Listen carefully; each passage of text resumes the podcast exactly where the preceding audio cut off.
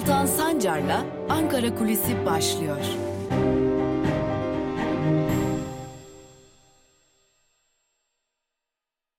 Merhabalar sevgili Özgürüz Radyo dinleyicileri ve Özgürüz Radyo'nun YouTube hesabının sevgili takipçileri. Hafta içi her gün olduğu gibi bugün de Özgürüz Radyo'da ve Özgürüz Radyo'nun YouTube hesabında Ankara Kulisi programıyla sizlerle birlikteyiz. Bugün Ankara Kulisi programında siyasetten ama siyasetin insanlardan ziyade hep birlikte yaşadığımız, bu dünyayı paylaştığımız, hatta çoğu zaman yerlerini gasp ettiğimiz, hayatlarını gasp ettiğimiz, kendilerine zarar verdiğimiz e, dostlarımızla, canlılarla ilgili konuşacağız. Bugün hayvan hakları yasasını konuşacağız. Türkiye'nin gündeminde uzunca bir süredir hayvana şiddet, hayvanın istismarı, hayvan e, cinayetleri gibi birçok farklı konu var. Yeri geldiğinde sokağa terk edilmiş hayvanları görüyoruz. Bir hevesle parayla satın alınan pet shoplardan satın alınan o heves geçtikten sonra da sokağa yani ölüme terk edilen kedileri, köpekleri ve birimum canlıları görüyoruz. Evlerde beslenen ve bir şekilde artık bakımları üstlenilmeyen ve sokağa terk edilen binlerce lira parayla satılan ve satın alınan cins hayvanları görüyoruz. Ve bunların bir de sokaklarda zaten yerleri, yurtları, sokaklar olan ve orada dahi doğru düzgün yaşam alanı bırakmadığımız, öldürdüğümüz, besleme alanlarını yok ettiğimiz, beslenme alanlarını ortadan kaldırdığımız, hatta bir e, grup insanın istismar ettiği hayvanlar. Ve Türkiye'de tüm bunlar varken bir de bir hayvan hakları yasası eksikliği var. Çünkü Türkiye'de hayvanlar mal olarak kabul ediliyor ve bu hayvanlara uygulanan her türlü eziyet, her türlü şiddet para ile cezalandırılıyor. O da 8-10 taksitle. Ve buna ek olarak evlerde bakılan ve daha sonra sokağa terk edilen hayvanlarla ilgili herhangi bir yaptırım bulunmuyor. Yani bir hayvanı bir, bir süre bakıp daha sonra sokağa attığınızda yani ölüme terk ettiğinizde herhangi bir cezai yaptırımla ya da idari yaptırımla karşı karşıya kalmıyorsunuz. Ve Türkiye kamuoyu uzunca bir süredir hayvan hakları yasası çıksın diye bekliyor. Şimdi bir takım ufak da olsa güzel gelişmeler var. Önümüzdeki günlerde Türkiye Büyük Millet Meclisi'nin gündemine hayvan hakları yasası gelecek. Daha önce de söylemiştik. Hayvan hakları yasası gelecek ama nasıl gelecek sorusuna bakacağız. AKP nedendir bilinmez 2 senedir bu kanunun üzerinde çalışıyor. Oysa 2019 yılında bir rapor yayınlandı.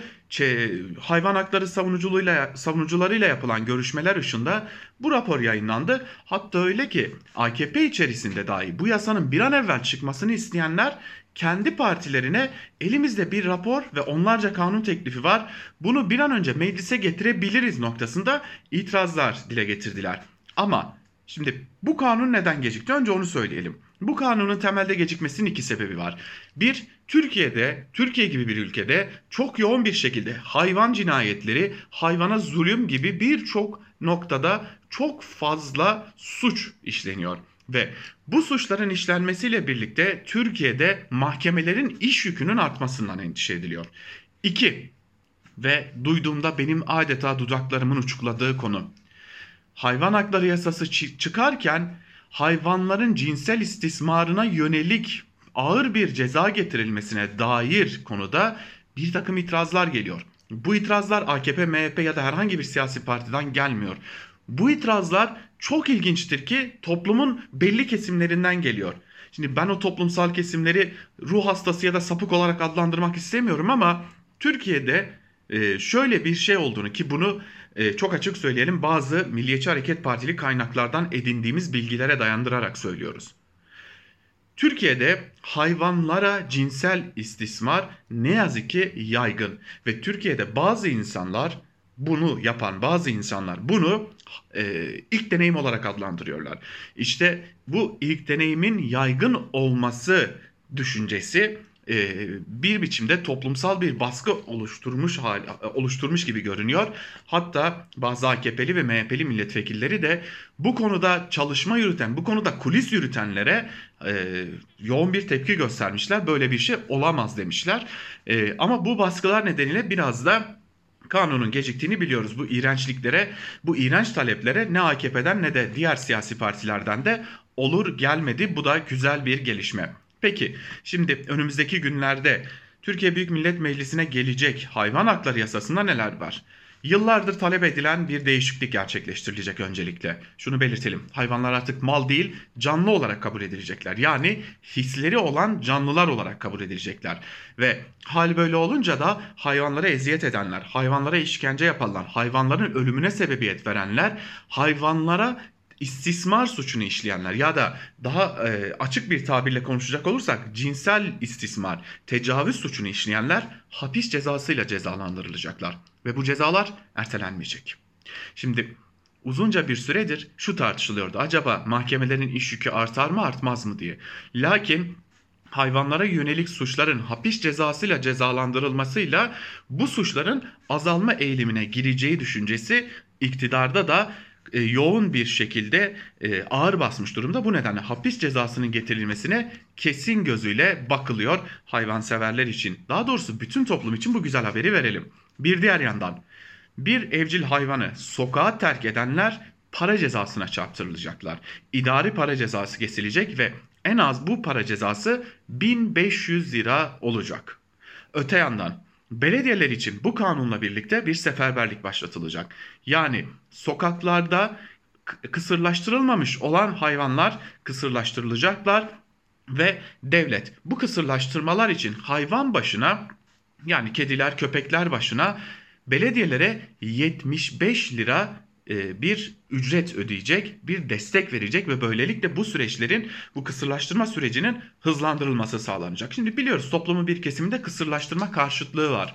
Lakin kısırlaştırma toplumun bir kesiminde de ciddi bir biçimde destekleniyor. Çünkü Türkiye'de ne yazık ki sokak hayvanları diye bir gerçeklik var. İngiltere'ye gittiğimizde sokak hayvanları diye bir gerçeklik yok. Ama Türkiye'de var ve Türkiye'de bir avuç hayvansever dışında bu hayvanların beslenmesinin derdini e, düşünen çok az bir grup var.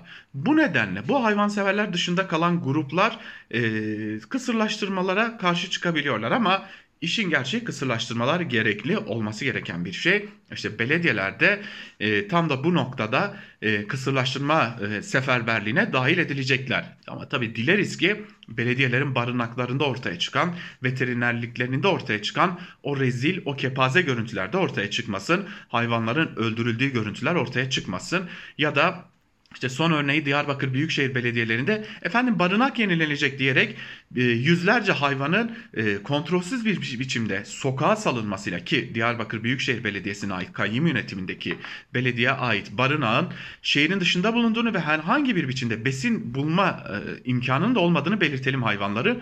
Yüzlerce hayvan zaten ya birbirlerini öldürdüler ya da öldüler açlıktan. Bu da önemli bir nokta. İşte bu suçu işleyen belediyelere de yaptırımlar gelecek. Hatta biliyorsunuz Türkiye'de bir diğer yaygın olan uygulama belediyelerin e, bir biçimde hayvanları toplayıp başka belediyelerin sınırları içerisine bırakması. Buna bunu yapan belediyelere de ağır cezalar getirilecek yeni hayvan hakları yasasıyla. Eksik mi? Eksiklikleri var. Bakalım bu eksiklikler belki de komisyonda belki de Meclis Genel Kurulu'nda yapılan görüşmelerle düzeltilecektir, e, eklenecektir. Belki cezalar ağırlaştırılacaktır. Belki e, beklemediğimiz anda beklemediğimiz düzenlemelere gidecektir iktidar ama güzel haber şu ki hayvan hakları yasası sonunda meclise geliyor. Umarız Ankara kulisleri bu defa bizi yanıltmaz ve gerçekten bir an evvel e, her gün Türkiye'de onlarca hayvanın katledildiği Türkiye'de artık bu yasa bir an evvel uygulamaya geçer diyelim. Bu defa güzel bir haber verdiğimizi umarak kapatalım Ankara kulisini. Yarın tekrar görüşmek dileğiyle. Hoşçakalın.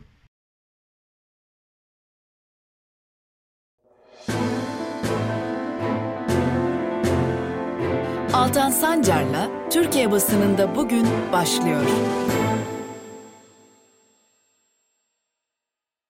Günaydın sevgili Özgürüz Radyo dinleyicileri.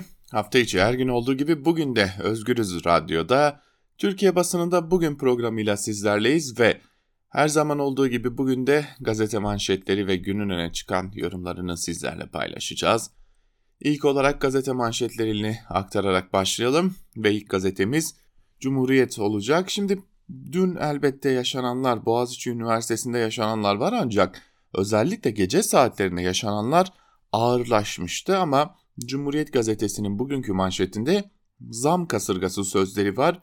Ülkenin bir diğer yakıcı gündemi var. Şöyle ayrıntılarını aktaralım sizlere öncelikle. Enflasyonun %15 olarak hesaplandığı ülkede zorunlu tüketim kalemlerine gelen zamlar %30'ları buldu. Elektrik, doğalgaz, köprü ve yollar, haberleşme, alkollü içeceklerde yaşanan vergi ve zamlarına ilişkin kontrol edilemeyen gıda fiyatları da eklendi. 4 kişilik bir ailenin elektrik tüketimi 183 lirayı aştı. Şeker %10 arttı, tarlada 67 kuruş olan patates 2.2 liraya satılıyor. Kötü yönetim ve zamlarla derinleşen ekonomik kriz ortamında maaşlara yapılan ücret artışlarının yetersizliğine tepkiler yükseldi. Bu yılın ilk 6 ay için enflasyon farkı dahil memur ve memur emeklisine %7.36, işçi emeklisine verilen zam da %8.36 oldu. Aylık gıda gideri düşünüldüğünde asgari ücretle yapı ay sonuna kadar kalan para 173 lira. Üst üste gelen zamlara tepki gösteren CHP sözcüsü Faik Öztrak sosyal medya hesabından yaptığı açıklamada bir ülke ya ilimle ya zulümle yönetilir. Saray ittifakında ilim yok, bildikleri tek şey zam ve zulüm. Çarşı, pazar yangın yeri olmuş, marketlerde yağ, peynire hatta bebek mamasına kadar her şeye alarm takılıyor ifadelerini kullandı. Tabi Sayın Öztürk'e söylenecek çok şey var. Ee, hala e, bir takım konulara açıklama getirmek zorunda. Çünkü hala yaptığı e, o açıklamanın tam olarak izahatını verebilmiş değil. Hangi konuda? Boğaziçi konusunda. Şimdi Boğaziçi'ne dair Cumhuriyet'teki o küçücük haberi aktaralım. Neden böyle küçücük görmüşler onu da anlayabilmiş değiliz. Boğaziçi'liye barikat ve gözaltı. Boğaziçi Üniversitesi önündeki sergide Kabe fotoğrafının yer almasına ilişkin soruşturma kapsamında iki öğrencinin tutuklanmasının ardından Güney Kamp Kampüs kapısı önünde eylem yapmak isteyen öğrencilere polis izin vermedi. Polis öğrenciler ile basın arasına barikatlarla set çekti. Etiler Güney Kamp Kampüs'e gelmeye çalışan öğrencilerden 20'si, kampüs dışındaki grupta yer alan öğrencilerden de ikisi polislerce gözaltına alındı. Cumhuriyet gazetesine göre dün Boğaziçi Üniversitesi'nde hiçbir şey olmamış gibi oysa Boğaziçi Üniversitesi polisler tarafından ablukaya alındı.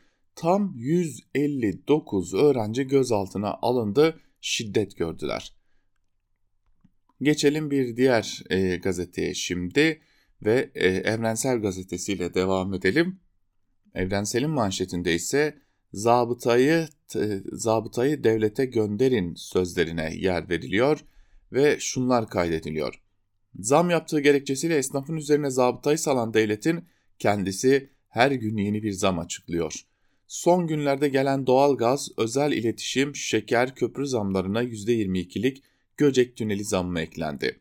Ücretsiz olarak olacak denilerek açılışı yapılan Göcek Tüneli geçiş ücretlerine %22 zam geldi. Zamları, İzmir'de zamları ve hayat pahalılığını vatandaşa sorduk. 9 Eylül Üniversitesi İlahiyat Fakültesi me mezunu genç kadın bıçağın kemiğe dayandığını şu sözlerle özetledi. Doğru yolları kullanarak bir araya gelip taleplerimizi dile getirebiliriz. Daha önce hiç katılmadım ama belki ortak bir mitingle olabilir. Birlik, beraberlik önemli denilmiş. Ve Evrensel Gazetesi'nin sür manşetinde şu, şu sözler var. Kampüsü polis bastı. Yüzün üzerinde öğrenci gözaltına alındı. Aşağı bakmayacağız. Boğaziçi Üniversitesi öğrencilerinin akşam saatlerinde tutuklu arkadaşları için gerçekleştirmek istediği eyleme polis müdahale etti. Engelleme üzerine öğrenciler rektörlük önünde toplanırken akşam saatlerinde kayyum rektör Melih Bulu'nun çağrısıyla kampüse polis geldi. Gün boyu yüzün üzerinde öğrenci gözaltına alındı. Öğrencilere dönük müdahale sonrası tepkiler çığ gibi büyüdü. Bir polisin öğrencilere dönük kullandığı aşağı bak sözüne tepki gösteren binlerce kişi aşağı bakmayacağız etiketiyle paylaşım yaptı.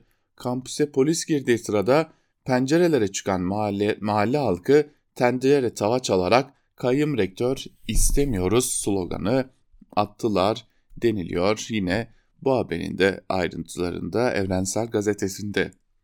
En azından Evrensel Gazetesi e, Boğaziçi Üniversitesi'nde bir şeyler olduğunu ortaya koymuş durumda. Devam edelim. Bir diğer gazeteyle devam edeceğiz şimdi. Sırada Yeni Yaşam gazetesi var ve gazetenin bugünkü manşetinde ise yoksulluk ve eşitsizlik var. Ayrıntılarına bakalım. Eşitsizlik derinleşti manşetiyle çıkıyor ve şunlar kaydediliyor. Gazetemize konuşan Eğitim Sen Başkanı Necla Kurul, koronavirüs salgını ile birlikte zaten sorunlu olan kamusal eğitimde eşitsizliğin derinleştiğini söylüyor. Kurul, yoksul çocuklar aleyhine işleyen güvenilmez bir terazi ortaya çıktı. Uzaktan eğitim en çok yoksulları vurdu. Eşitsiz koşulların ardından karne verildi. Süreç adil değildi. Bu sürecin iptali için dava açtık. 6 milyon civarında çocuğun evinde internet bağlantısı yok, kayıp bir yıl yaşandı diyor. Yoksulluğun yanı sıra ana dilde eğitimin olmamasının da sorunları derinleştiğini, derinleştirdiğini söyleyen kurul, en çok etkilenen gruplar arasında ana dili Kürtçe ve Arapça olan yani Türkçe dışında bir dilin konuşulduğu evlerde oldu vurgusu yapılıyor. Boğaziçi Üniversitesi'ne atanan kayyum rektöre de değinen kurul, Melih Bulu niçin istifa edeyim ki diyor. Bunu diyorsa istifa noktasına gelmiş demektir. Tanınma kavgası verecektir. Bu durumda rektör olamaz dedi. Yeni Yaşam'ın birinci sayfasında bir diğer yandan da elbette ki zamlar var ve şunlar kaydediliyor. Cumhurbaşkanı Tayyip Erdoğan'ın geçtiğimiz günlerde ekonomi alanında bahsettiği acı reçete reformu yurttaşa zam yağmuru olarak yansıyor. Geçtiğimiz hafta için, için önce deprem vergisi ardından şekere yapılan zam sonrası dün de doğal gaz ve Avrasya Tüneli geçiş ücretlerine zam yapıldı. Yılbaşından beri zam yağmurunun arkası kesilmiyor denilmiş.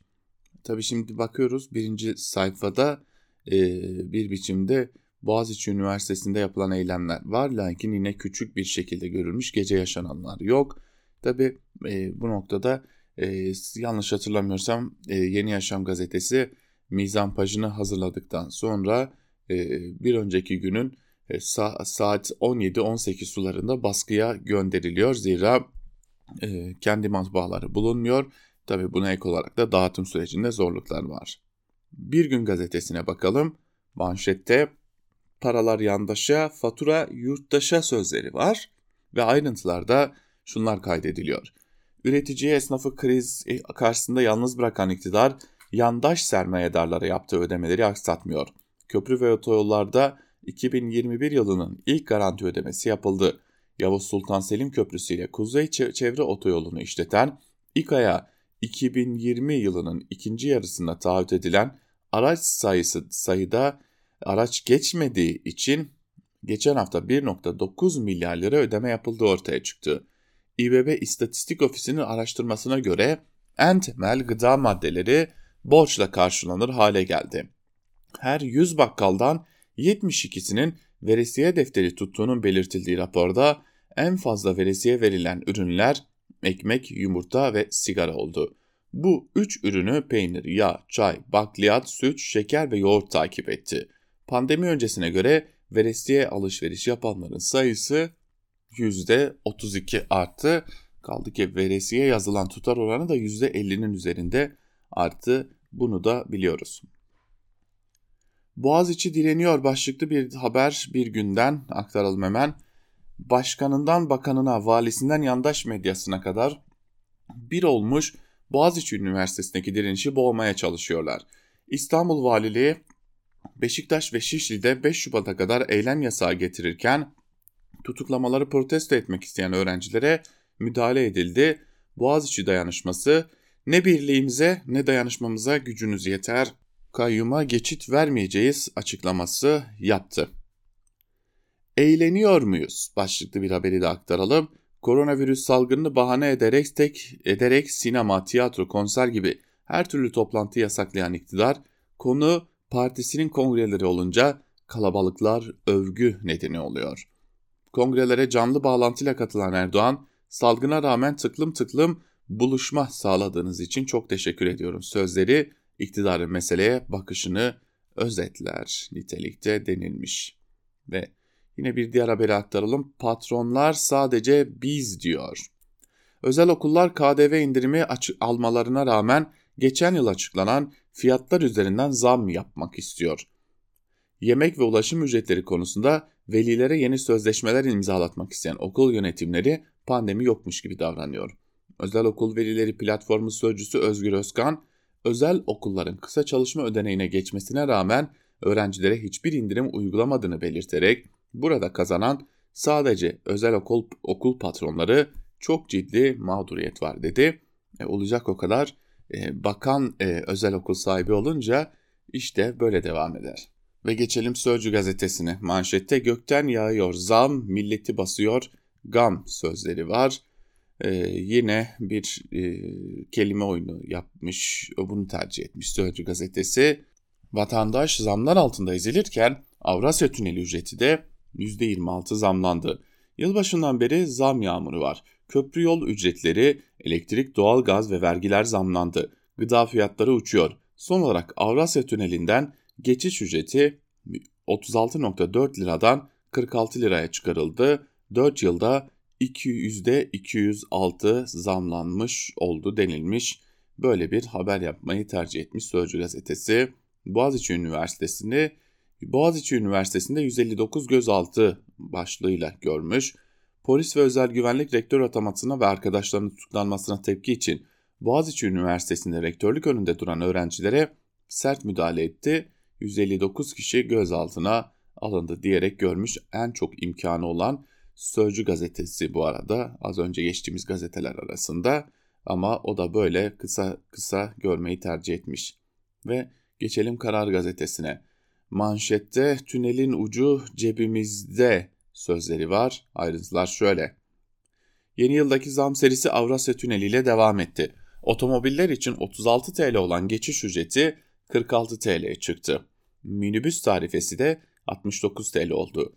5 yılda zam oranı %206'ya ulaştı. Düzenlemenin ardından Gelecek Partili Kerim Rota açılırken geçişin otomobiller için 4 dolar artı KDV olacağını söyleyenler fiyatı 5.78 dolar artı KDV'ye denk gelen oranda belirledi. Yerel seçimde iptal edilen zam farkını mı ödüyoruz sorusunu yöneltti. Her gün tüneli kullanan bir araç sahibinin ayda 2852 lira ödeyecek olması çarpıcı tabloyu ortaya koydu. Zamla birlikte yap, işlet, devret projelerine yönelik rasyonalite tartışmaları yeniden gündeme geldi. Çanakkale ve Yavuz Sultan Selim köprüleriyle birlikte Avrasya Tüneli içinde benzer eleştiriler yöneltildi. Devlet garantisi nedeniyle müteahhite yapılan ödemenin ülkenin her yanındaki vatandaşın cebinden çıktığına da dikkat çekildi. Altındağ zirvesi başlıklı bir diğer haber ise şöyle yine Karar Gazetesi'nden HDP eş genel başkanlığı Pervin Buldan beraberindeki heyetle birlikte Saadet Partisi lideri Temel Karamollaoğlu'nu ziyaret etti. Ankara'daki parti genel merkezinde gerçekleşen görüşmede gündemdeki konular ele alındı. Demokrasi programı kapsamında Meclis Başkanı Mustafa Şentop ile görüşen HDP heyetinin Saadet Partisi'nin ardından muhalefet turunu CHP, Gelecek ve Deva Partisi ile sürdüreceği belirtildi deniliyor yine haberin ayrıntılarında. Ve geçelim iktidarın yalanlarının basılı haline Sabah gazetesiyle başlayalım. Dertleri yeni anayasa biliyorsunuz Erdoğan açıkladı. Yeni anayasayı tartışma vakti manşetiyle çıkmış Sabah gazetesi. Türkiye'nin yeni bir anayasa çalışmasının yapmasının vakti gelmiştir. Bu öyle terör örgütüyle iltisaklıların gölgesinde yürütülebilecek bir iş değildir. Milletin gözü önünde ve onun temsilcilerinin katılımıyla gerçekleştirilmelidir. Ortaya çıkan metin mutlaka milletin takdirine sunulmalıdır. Öte yandan Erdoğan okulların açılmasıyla ilgili de konuşuyor. Köy okulları 15 Şubat'ta eğitime başlayacak. İl bazında ise okulların 1 Mart'tan itibaren kademeli olarak açılmasını planlıyoruz demiş. Şimdi benim kafama takılan şey şu. Nasıl olacak? Yani Cumhurbaşkanı Erdoğan diyor ki terör örgütüyle iltisaklıların gölgesinde yürütülmeyecektir anayasa çalışması. Şimdi buradan iki anlam çıkıyor. Ya bu çalışma mecliste yürütülmeyecek ya da mecliste yürütülecekse bu çalışmaya HDP dahil edilmeyecek. Nasıl olacak bu iş? Anayasa Komisyonu'nda HDP var. Yani bu doğal hakkı çünkü şu an meclisin üçüncü büyük partisi ve Anayasa Komisyonu'nda üyeleri var HDP'nin. Mecliste üyeleri var. Kabul edilir edilmez ayrı bir konu ama görüş bildirecekler, el kaldıracaklar, oylama yapacaklar. E, bunlar da onların hakkı olacak. E, nasıl olacak bu iş çok merak ediyorum. Bu arada bu yeni anayasaya niye 3 yılda biz bir ihtiyaç duyuyoruz o da ayrı bir tartışma konusu. Öte yandan bakıyorum Sabah gazetesinin birinci sayfasına ya en azından kötülemek için dahi olsa Boğaziçi Üniversitesi'ndeki protestolara dair tek bir cümle bulunmuyor. Ve geçelim hürriyete. Tabi talimat aldılar ya değişmeyecek tabi. Vak yeni anayasa vakti geldi manşetiyle çıkmış. Yine aynı Sabah gazetesinden az önce aktardığımız sözler burada da var. Türkiye'nin yeni bir anayasayı tartışmasının vaktinin geldiğini belirtmiş. Cumhurbaşkanı Erdoğan bu arada reformlarla ilgili de konuşup hukuk ve ekonomi alanındaki reformlarla ilgili bir süredir devam eden çalışmalarda da sona yaklaşıldığını belirtmiş ve yakında reform paketleriyle ilgili kapsamlı bir çalışmayı kamuoyuyla paylaşacaklarını da savunmuş Erdoğan. Yine bakıyoruz e, birinci sayfasına Hürriyet gazetesinin, Ahmet Hakan'ın Hürriyet gazetesinin neler var neler yok diye şöyle küçücük bir haber. Boğaziçi Üniversitesi girişinde eylem yapan ve onlara desteğe giden öğrencilere gündüz müdahale edildi 108 kişi gözaltına alındı. Akşam da Çevik Kuvvet Güney Kampüs'e girerek eylem yapan 51 öğrenci gözaltına aldı demekle yetinmiş Ahmet Hakan Efendi. Milliyete geçelim hemen. Milliyetin manşetinde ise stok ve kar hırsı var. Yani resmen hani iktidar yalakalığında var ya şöyle rekor üstüne rekor kırıyorlar. Yani ben artık e, bugüne kadar orada çalışan bu gazetelerde çalışan meslektaşlarına bir şey demedim ama bence yavaş yavaş yüzünüz kızarsın. Meyve sebze gibi ürünlerde yaşanan fiyat artışının daha uç bir örneği ayçiçek yağında yaşanıyor. Covid-19 salgınıyla birlikte belli başlı ürünlerde dünyada stoklar yapıldığını belirtilirken konunun uzmanları ülke ve tüketici bazında ihtiyacından fazla ürün alanlar var. Bu da talebi arttırdığı için fiyatlar da artıyor diyor. Gümrük vergilerinin düşürülmesine rağmen Türkiye ürün satan firmalar da ürünlere zam yapıyor. Tarım yazarı Ali Ekber Yıldırım, tarladan sofraya kadar olan sürecin iyi yönetilmesi gerektiğini söylüyor. Tarım desteklerinin önceden açıklanmasının da çiftçinin yol haritasının belirlenmesi açısından önemli olduğu kaydediliyor. Yani burada her şeyin bu kadar zamlanmasının tek bir e, şey var, tek bir gerekçesi yok daha doğrusu diyelim. İktidar suçlu değil. Geri kalan herkes suçlu. Yani bir, bu iktidar, ülkenin ekonomisi kötü değil. İki, bu ülke, ülkenin iktidarı suçlu değil. Geri kalan çiftçisi, aracısı, ma yani kamyon şoförü, otoyolun otoyoldaki asfaltın taşları, herkes, her şey suçlu. Bir tek iktidar suçlu değil. Çünkü ona yalakalık yapmak zorundalar. Bu arada Milliyet Gazetesi'nin birinci sayfasına bakıyoruz. Ee, Boğaziçi Üniversitesi'ne dair yine aynı satırlarla, hürriyetle neredeyse aynı satırlarla Boğaziçi'nde 159 gözaltı var. Altındaki Milli Piyango haberi bile Boğaziçi Üniversitesi'nde ortaya çıkan tabloya dair yapılan haberden büyük. Ve Yeni Şafak'a geçelim artık iktidarın e, yalancı gazetelerinden iktidarın paranoyak gazetelerine geçtik artık. Yeni Şafak manşetinde gizli haçlı seferi sözleri var ve ayrıntılar şöyle. FETÖ elebaşısı Gülen'in gerçek yüzünü ortaya çıkaran çarpıcı çalışma. Gülen Haça Adanmış Ruh adıyla yayımlandı.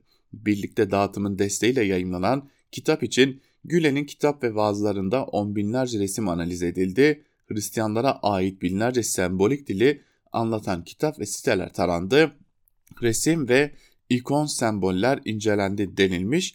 E, kollarını açanlar e, nedense haç işareti olmuş. Ya zaten Fethullah Gülen'in e, konuşulacak tarafı yok da hani bugün bu ülke bu haldeyse zaten %50 de kendisinin payıdır ama yani bu Fethullah Gülen'le mücadele edilecekse geçmişte e, kendisine göz yumanlar kendisiyle birlikte yol yürüyenlerle de mücadele edilmeli denilmiş. Bakıyorsunuz var mı bir haber diye e, Yeni Şafak'ta e, Boğaziçi Üniversitesi'ne dair elbette ki kötüleyen ve karalayan haberler var.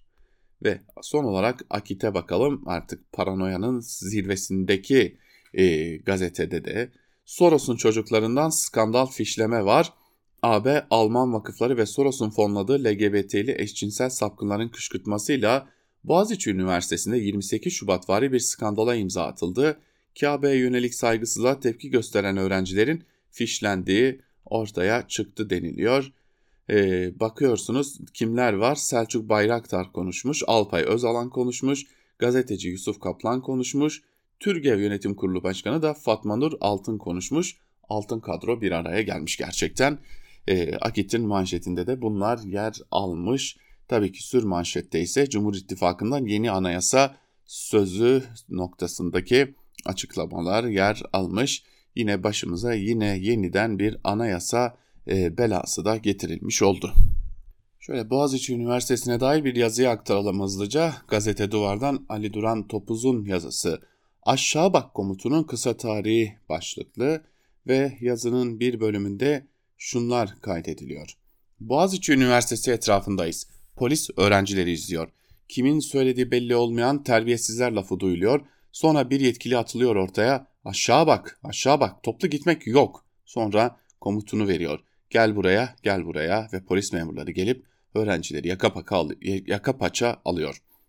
Sahnedeki replik tuhaf değil mi? Aşağı bak. Ne bu? Bir komut tamam ama niye aşağı bakılacak? Aşağı neresi? Yabancı değil bu söz. Bir yerden kulağımıza çalınmış olmalı. Aşağı yürüyen biri için olacak en aşağı yer. Ayaklarını bastığı yer. Kaldırma kafanı diyor yani. Yere bak. Etrafa bakma, bana bakma, başkasına bakma, yere bak. Bu komut iradesizleştirme komutu seslendiği kişiyi sadece kendi olduğu yere kapatma komutu. Yeni bir komut değil bu. 6 yıl önce 8 Ağustos 2015'te bir video yayıldı Hakkari'den. Küçük bir farkla aynı komut vardı. Daha açık sözlü bir komuttu üstelik. Bakma lan bana, herkes yere baksın. Olay 5 Ağustos'ta meydana gelmişti. Nedim Türfent'in haberine göre. Yani şimdi hapiste olan gazetecilerden haber yaptığı için. O videoda komutu veren yetkili bir güvenlik görevlisiydi. Yer bir inşaat şantiyesiydi. 50 kadar Kürt işçiyi kelepçeleyip yere yatırmış, tepelerinde bas bas bağırıyordu. Yerdeki kişilerin sağa sola kendisine bakmasını istemiyordu. Diyordu ki Türkiye Cumhuriyeti Devleti'nin gücünü göreceksiniz. Hepinizi tanıyorum ben. Bana bakmalan herkes yere baksın. Yüzünü göremiyorduk. Yüzü kadrajın dışındaydı. Eli kadrajdaydı ve öfkeyle sallanıyordu. Kamera yerdekileri ve yatırılanları gösteriyordu. Otomatik silahları, maskeli adamlar, zırhlı, zırhsız araçlar, yerdekilerin başları üstünde geziniyorlardı. Kürdün başına eğmek için kullanılan yöntemler şimdi her başı eğdirmek için işe koşulmuş durumda. Bu yöntemlerin kendisine karşı çıkmayıp sadece uygulanacak kişilere göre tutum alanların üretebileceği bir muhalefet de çare yok. O yüzden dün muhalefetten sadece 3 milletvekili emniyette öğrencilerin yanında olmaya koştu. HDP'nin en az 7 milletvekiliyle öğrencilerin yanında durma gayreti ise yere baktırmanın soy kütüğünde kayıtlı bir tutumdu zaten. Onlar Hakkari'de herkes yere baksın komutundan Boğaz içindeki aşağı bak komutuna giden yoldan geliyor zaten. Kürt belediyelerine atanan kayımla Boğaz için atanan kayım arasındaki bağı iyi biliyorlar. Çatılardaki keskin nişancıları iyi tanıyorlar. Nedim Türfent'in niçin hapiste olduğundan haberdarlar diyor Ali Duran Topuz yazısının bir bölümünde. Ve bir diğer yazı artı gerçekten Celal Başlangıç'a ait. Başlangıç ya Demokrasi İttifakı ya da sarayın arka bahçesi başlıklı yazısının bir bölümünde şunları kaydediyor. Sarayaklı HDP'yi kriminalize ederek şeytanlaştırarak CHP üzerinden Millet İttifakı'nı parçalamayı hedeflemişti. Bunda başarılı olamadı. Artık HDP'yi kriminalize etmenin de sınırına dayandı. Sıra geldi CHP'yi de kriminalize etmeye. Bu nedenle sarayın son hamlesi İçişleri Bakanlığı'ndan 81 ilin valisine kadar geniş bir kesime Kılıçdaroğlu hakkında suç duyurusunda bulunma talimatı oldu. Belli ki CHP içinde kalan ya da ayrılan ulusolcular iktidar tarafından baş tacı edilecek, daha soldan demokrasiden ittifaklar politikasından yana, olan, yana olanlar da İstanbul İl Başkanı Canan Kaftancıoğlu örneğinde olduğu gibi önce itibarsızlaştırılmaya çalışılacak, sonra da mahkeme mahkeme dava dava süründürülecek. HDP ise bu konjonktürde bütün kuşatmaya, baskılara, hukuksuzluklara rağmen çok yerinde bir hamle yaparak muhalefet partilerine dönük Demokrasi İttifakı arayışını başlattı ve ilk ziyareti Saadet Partisi Başkanı Temel Karamollaoğlu'na yaptı dün. Sırada CHP Gelecek ve Deva partileri de var. İyi Parti'nin randevu talebine vereceği yanıt da merak ediliyor. Ancak HDP eş genel başkanı Mithat Sancar'ın da belirttiği gibi sadece seçimlerle sınırlı olan bir ittifak değil bu. HDP'yi Esenyurt ilçe binasında bulunan ve mahkeme kararlarına göre suç unsuru olmayan Abdullah Öcalan posteriyle kriminalize etme girişimi de aslında sarayın oynadığı muhalefet mühendisliği oyununun bir parçası. HDP İstanbul İl Başkanı Erdal Avcı iktidarın bu oyununu çok net bir cümleyle teşhir etti. Bizim üzerimizden Millet İttifakı'na dönük algı operasyonu yürütüyorlar. Muhalefet partileri bu girişime HDP ile yan yana görünme korkusuyla duyarsız kalırsa içlerindeki sarayın Truva atlarının bölme, parçalama girişimlerine maruz kalmayacak, aynı zamanda kendilerini de Beştepe'nin kapısını çalarken bulacaklar. AKP MHP iktidarının nefret, kriminalize ve terörize etme söyleminin içerisinde hapsolacak bir muhalefet hiçbir zaman saray rejiminin alternatifi olamayacaktır. Gelinen nokta itibarıyla muhalefet partilerinin önünde bulunan seçenekler de belli. Ya Demokrasi İttifakı ya da sarayın arka bahçesi diyor Celal Başlangıç. Ve biz de Celal Başlangıç'ın bu yazısıyla birlikte bugünlük noktalamış oluyoruz pro programımızı. Yarın tekrar görüşebilmek umuduyla hoşçakalın.